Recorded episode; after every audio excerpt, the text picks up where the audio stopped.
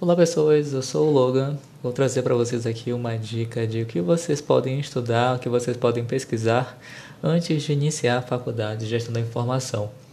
E eu tive a ideia de fazer esse conteúdo aqui para vocês baseado numa pergunta recorrente que sempre me pedem, sempre me passam lá pelo Instagram e às vezes pelo Telegram também que é o que, que eu devo fazer, o que, que eu devo pesquisar, o que eu devo estudar antes de começar a faculdade, para quando eu chegar lá eu sobreviver à faculdade, né? Porque muita gente desiste. O curso de gestão da informação tem um alto índice de, de desistência, de evasão, porque as pessoas simplesmente não conseguem sobreviver ao curso. E quando eu falo sobreviver, é você ter condições intelectuais de terminá-lo. porque não é um curso tão simples assim. É um curso fácil, se for considerar o curso da área de engenharia, por exemplo, né? Mas dentro da área de ciências sociais aplicadas, é um curso difícil. Então, tem coisas que você precisa saber, coisas que você precisa estudar. Eu vou dizer aqui uma lista de coisas que eu separei, são cinco itens do que você precisa estudar, mas eu quero deixar bem claro para você. Eu estou falando aqui precisa, que você deve estudar, mas é uma dica, tá? É uma indicação. Você não é obrigado a nada, você não precisa fazer isso. Mas se você estudar essas coisas que eu vou falar para você, a tua faculdade vai ficar mais fácil, independente de onde você for cursar. Eu falo para você hoje, do dia 18 de junho de 2021. Hoje existem quatro cursos de GI no Brasil, que é na UFPR, Federal do Paraná, UFPE Federal do Pernambuco, UFG Federal de Goiás e na UFU Federal de Uberlândia, em Minas. Só tem GI nesses quatro lugares. E nos quatro lugares existem disciplinas que requerem algum conhecimento prévio se você não fez um ensino médio muito bom. Se você foi como eu que fez um ensino médio numa escola pública e ficou bastante tempo sem professor de matemática, por exemplo, você vai sofrer um pouquinho quando for fazer GI. Então, para evitar que você sofra, uh, ouve aqui a dica do tio que já está fazendo GI, que já passou por isso e se eu tivesse conhecido essa dica, eu teria aplicado-a antes de iniciar o curso de GI. Teria me ajudado bastante. Tá bom? Então, ficando esse disclaimer aqui, você não precisa estudar essas coisas, mas se você estudar, vai facilitar a sua vida sim. Tá bom? Porque a faculdade são quatro anos e nesses quatro anos você vai estudar a fundo todos esses conteúdos que eu vou te falar aqui. Tá bom? Então, vamos lá, direto ao assunto.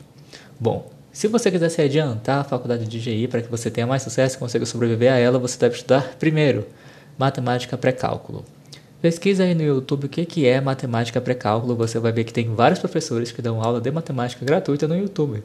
Geralmente são professores que dão aula voltadas para o Enem, voltadas para vestibular. E esse é o conteúdo de pré-cálculo. é simplesmente o conteúdo do ensino médio. Só que é o conteúdo do ensino médio, assim, completo, né? Porque a gente às vezes não vê todo o conteúdo de, de matemática que deveria ver no ensino médio. Então, é isso, tá? Pesquisa aí no Google. O que é matemática pré-cálculo? Você vai ver uma lista de assuntos. Estude todos eles.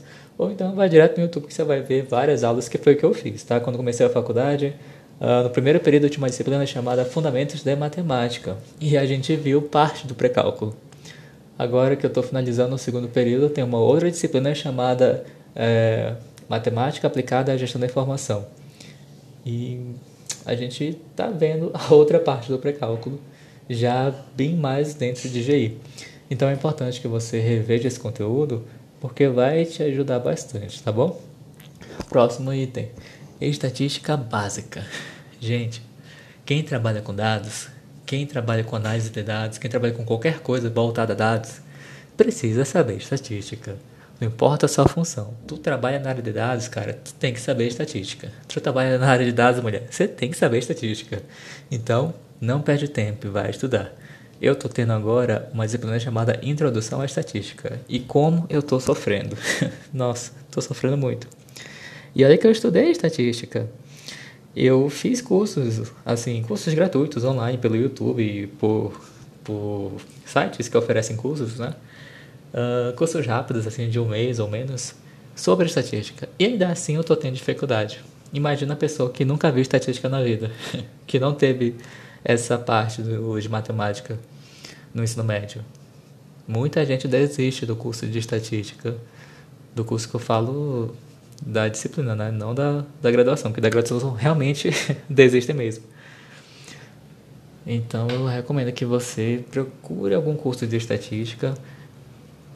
Uh, eu vou deixar linkado aqui na, na descrição do episódio um curso de estatística da Univesp. Tá? É um curso dado pelo YouTube, é de graça, é só assistir as aulas e fazer os exercícios.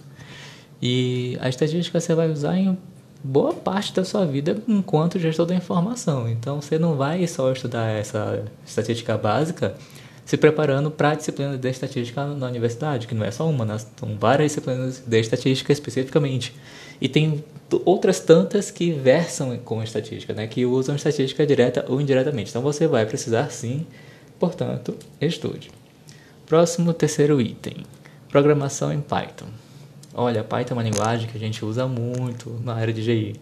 Se você trabalha com engenharia da computação, se você trabalha com análise e desenvolvimento de sistemas, com arquitetura de software, com engenharia de software, arquitetura de dados, muita, muita coisa na área de TI usa Python. E você não é obrigado a usar Python. Você pode usar outras linguagens, mas assim, Python é uma linguagem moderna, ágil, e você pode fazer muita coisa com Python. Praticamente tudo que você faz com as outras linguagens, você faz no Python e faz mais fácil. Você usa menos linhas de código para fazer uma coisa em Python do que você faria em Java, por exemplo. Em Java é uma linguagem né, super conhecida. Até quem não era da área de TI já ouviu falar na palavra Java. Né? Pode até não saber o que é, mas já ouviu falar.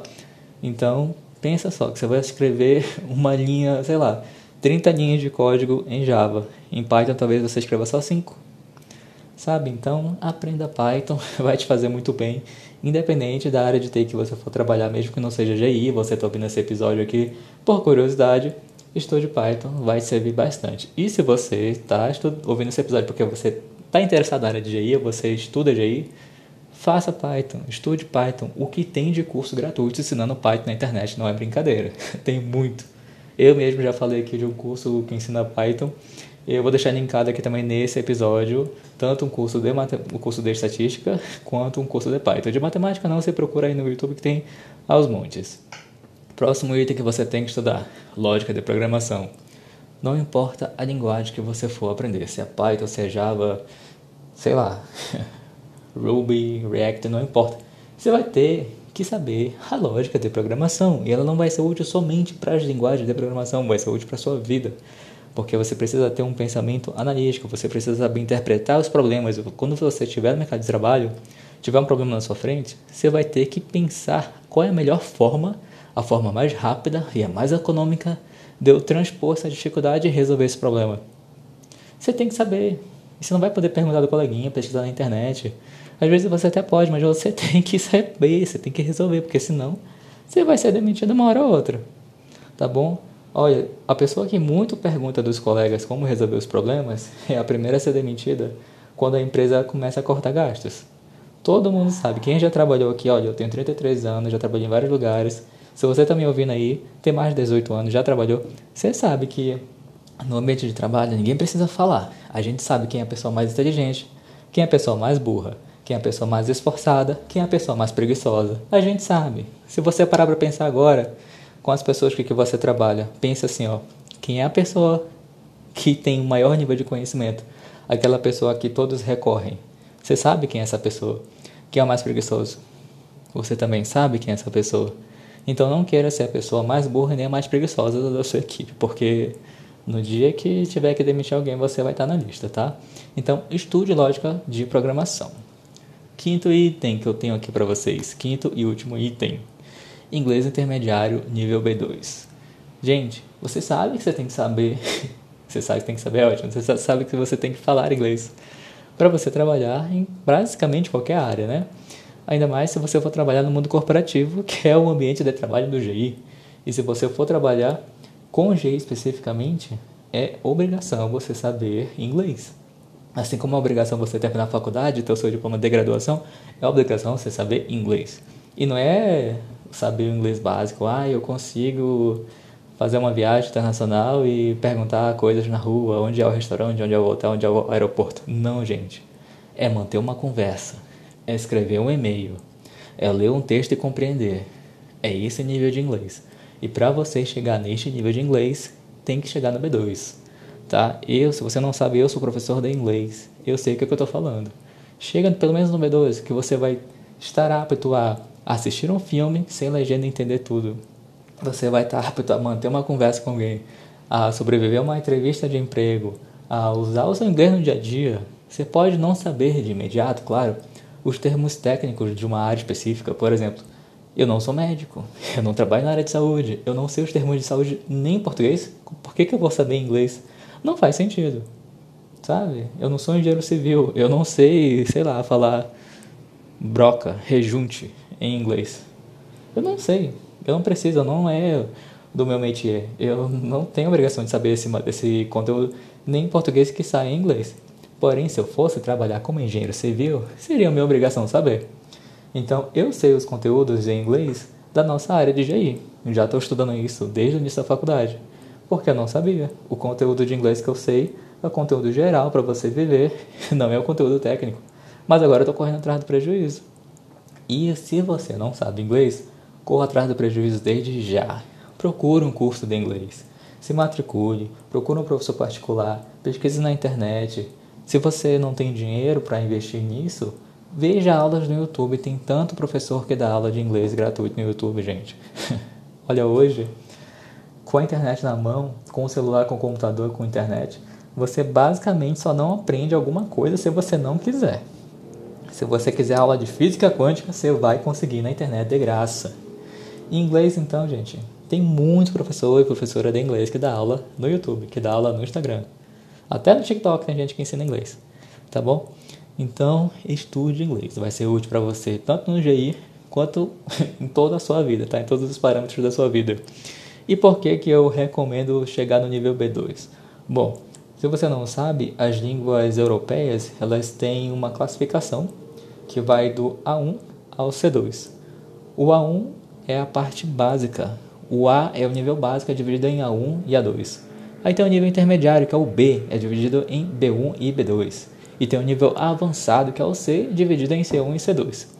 Por que, que eu falei para você chegar no B2? Bom, no B2 você tem um nível de proficiência suficiente para manter uma conversa. Já é grande coisa, né? Tanto para sua vida pessoal quanto para o seu ambiente de trabalho. Bacana. E outra, se você quiser fazer uma especialização, um mestrado, um doutorado, um pós-doc, fora do Brasil e o curso vai ser ministrado em inglês, vão te pedir o B2. Se você quiser concorrer a uma vaga de trabalho estando no Brasil, para uma empresa brasileira ou uma empresa estrangeira, mas assim, em território brasileiro, que vão te exigir inglês no ambiente de trabalho, vão pedir o B2. Ah, mas a vaga não é aqui no Brasil, a vaga é no exterior. Vão pedir o B2 também, tá bom? Ah, Logan, mas eu já vi vaga de intercâmbio, já vi vaga de de mestrado pedindo B1, já vi vaga de emprego que pedia só B1. Existe, mas não é a regra, é a exceção. O normal, gente, é pedirem o B2, tá bom? Porque você pensa assim, existe o nível básico, intermediário e o avançado. Em todos eles existe o 1 e o 2, né? Que é o básico e o avançado de cada nível. Uma empresa está contratando alguém, ela vai querer uma pessoa com conhecimento básico em alguma coisa? Não, né? A empresa quer sempre o conhecimento avançado no que ela pede. Então, foque no B2, um intermediário avançado. Foque no B2 que você vai ser bem sucedido no seu inglês. Bom, já falei demais, é, fiquei até sem fôlego. Basicamente era isso que eu tinha para falar para vocês hoje. Eu espero que esse episódio seja de alguma utilidade para vocês, não só no GI, mas na vida de vocês inteira, porque matemática é útil para a vida. Lógica de programação, pensamento analítico é útil para a vida. Inglês é útil para a vida. Já a estatística e o Python, né, depende de que tipo de vida você tem, que tipo de vida você quer levar e você está levando. Mas eu espero que realmente ajude vocês. E se você tiver alguma dúvida, mande mensagem, mande e-mail. Eu tenho um endereço de e-mail, eu tenho um Telegram, eu tenho um Instagram, tenho um canal no YouTube. Você pode deixar comentários no YouTube também. Nem todo conteúdo que eu ponho no YouTube eu ponho aqui, e nem todo conteúdo que eu ponho aqui no podcast eu ponho no YouTube. Tá bom? Para o Instagram também serve a mesma coisa, né? Cada canal, cada veículo coloca um conteúdo diferente. Alguns conteúdos vão para todos os lugares, mas são poucos. Tá bom? É isso. A gente se vê na próxima. Até mais.